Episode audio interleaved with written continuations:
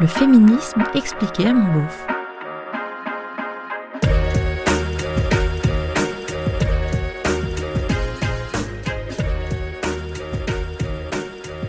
Tu savais qu'à cause du féminisme, des femmes quittent leur conjoint?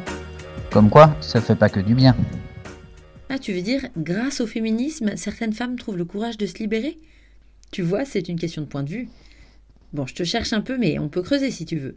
D'abord, oui, je le sais, et oui, c'est vrai. Certaines femmes, en découvrant le féminisme, ont le sentiment d'ouvrir enfin les yeux sur tout un tas de petites ou grandes oppressions et inégalités vécues au quotidien. Et le fonctionnement du couple leur devient insupportable, alors elles finissent par partir. Évidemment, pour l'homme quitté, c'est plus simple de se dire que c'est le féminisme qui a brisé un couple, parfois même une famille. C'est vrai, avant qu'elle ne découvre ses idées à la con auprès de femmes qui détestent les hommes, ça avait l'air de lui convenir. L'homme n'a pas changé après tout, lui. C'est comme ça qu'elle l'a épousé. Et maintenant elle ne le supporte plus. Il y est pour rien, le pauvre. C'est vrai, il n'y est pas pour grand-chose. Mais est-ce que, parce que ça leur convenait, on peut affirmer que le couple était égalitaire? Sans doute pas. Et les chiffres le prouvent tous les jours. Peut-on lui reprocher à elle de ne plus supporter ces inégalités? Doit-on à tout prix sauver un couple qui ne satisfait plus que la moitié de ses membres? C'est vrai, il n'y est pas pour grand-chose. C'est la façon dont ils ont tous les deux été construits qui est problématique. On a beau faire de notre mieux, toi en tant qu'homme comme moi en tant que femme, c'est extrêmement difficile de vivre l'égalité dans un couple hétérosexuel. Et je ne parle pas d'une absolue nécessité de tout partager à 50-50 dans une gestion stalinienne du foyer. Non, je crois qu'il est terriblement difficile, peut-être même impossible, de faire vivre un couple hétérosexuel sans rapport de domination. Parce qu'on vit dans une société patriarcale et que le couple n'échappe pas à la société dans laquelle il est clos. Dans une société où on valorise la figure de l'homme dans la lumière et la femme de l'ombre, on ne peut pas, d'un coup, par magie ou même par amour, en sortir dès lors que l'on se met en couple.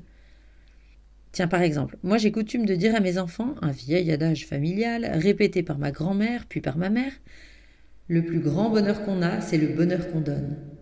J'adore ce mantra qui valorise tellement l'altruisme et j'adore aussi l'idée de la transmission de cette phrase de génération en génération. Enfin, de génération de meufs surtout apparemment. Ce qui veut dire que comme moi, les femmes de la famille ont grandi en intégrant le fait que c'est le don de soi qui les rendra heureuses. Bon, certains mecs aussi, j'admets. Bon, dans l'absolu, c'est cool, c'est plutôt une belle valeur, je trouve. Mais ça veut dire aussi que quand on se met en couple hétéro, c'est comme ça qu'on est programmé. C'est te rendre heureux qui me rendra heureuse. Mais comme le mec n'a pas été programmé de la même façon, il attendra légitimement de sa femme qu'elle le rende heureux. Et donc si son bonheur à elle est dans celui qu'elle donne, son bonheur à lui est bien dans celui qu'il reçoit. Le féminisme, c'est pas la mort de l'altruisme, hein c'est juste du rééquilibrage apprendre aux filles à aussi aimer recevoir et aux mecs à aussi aimer donner. Bien sûr, c'est caricatural, mais si beaucoup de femmes se retrouvent dans ce ras-le-bol, au point parfois de quitter leur mec, voire même de sortir avec des femmes, c'est peut-être qu'il y a un vrai problème avec le vieux modèle masculin, non? Allez les mecs, c'est le moment de jouer collectif, et pas contre nous, mais avec nous.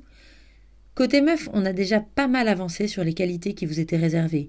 Humour, pouvoir, courage, ambition, confiance. Si vous voulez que vos couples durent, à votre tour de vous emparer de la douceur, l'écoute, le soin, la sensibilité, la parole intime, les larmes.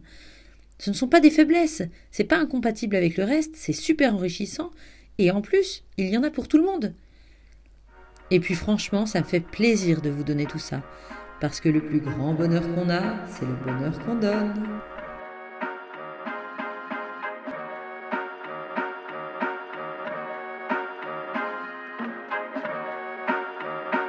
C'était le féminisme expliqué à mon beauf, un podcast d'Aline Baudré-Scherer. Si vous aussi vous vous questionnez sur le féminisme, si vous voulez savoir pourquoi les féministes ont du poil aux pattes ou portent un clito en pendentif, pourquoi elles plombent l'ambiance en soirée et ce qu'est la théorie du genre, si vous trouvez qu'elles en font trop et si vous avez envie de comprendre, posez-moi vos questions sur Instagram ou Facebook, féminisme à mon beauf. Ah oui, et si vous pouvez ajouter des étoiles et des commentaires hyper sympas sur vos applis de podcast, ce serait vraiment hyper cool de votre part. À bientôt!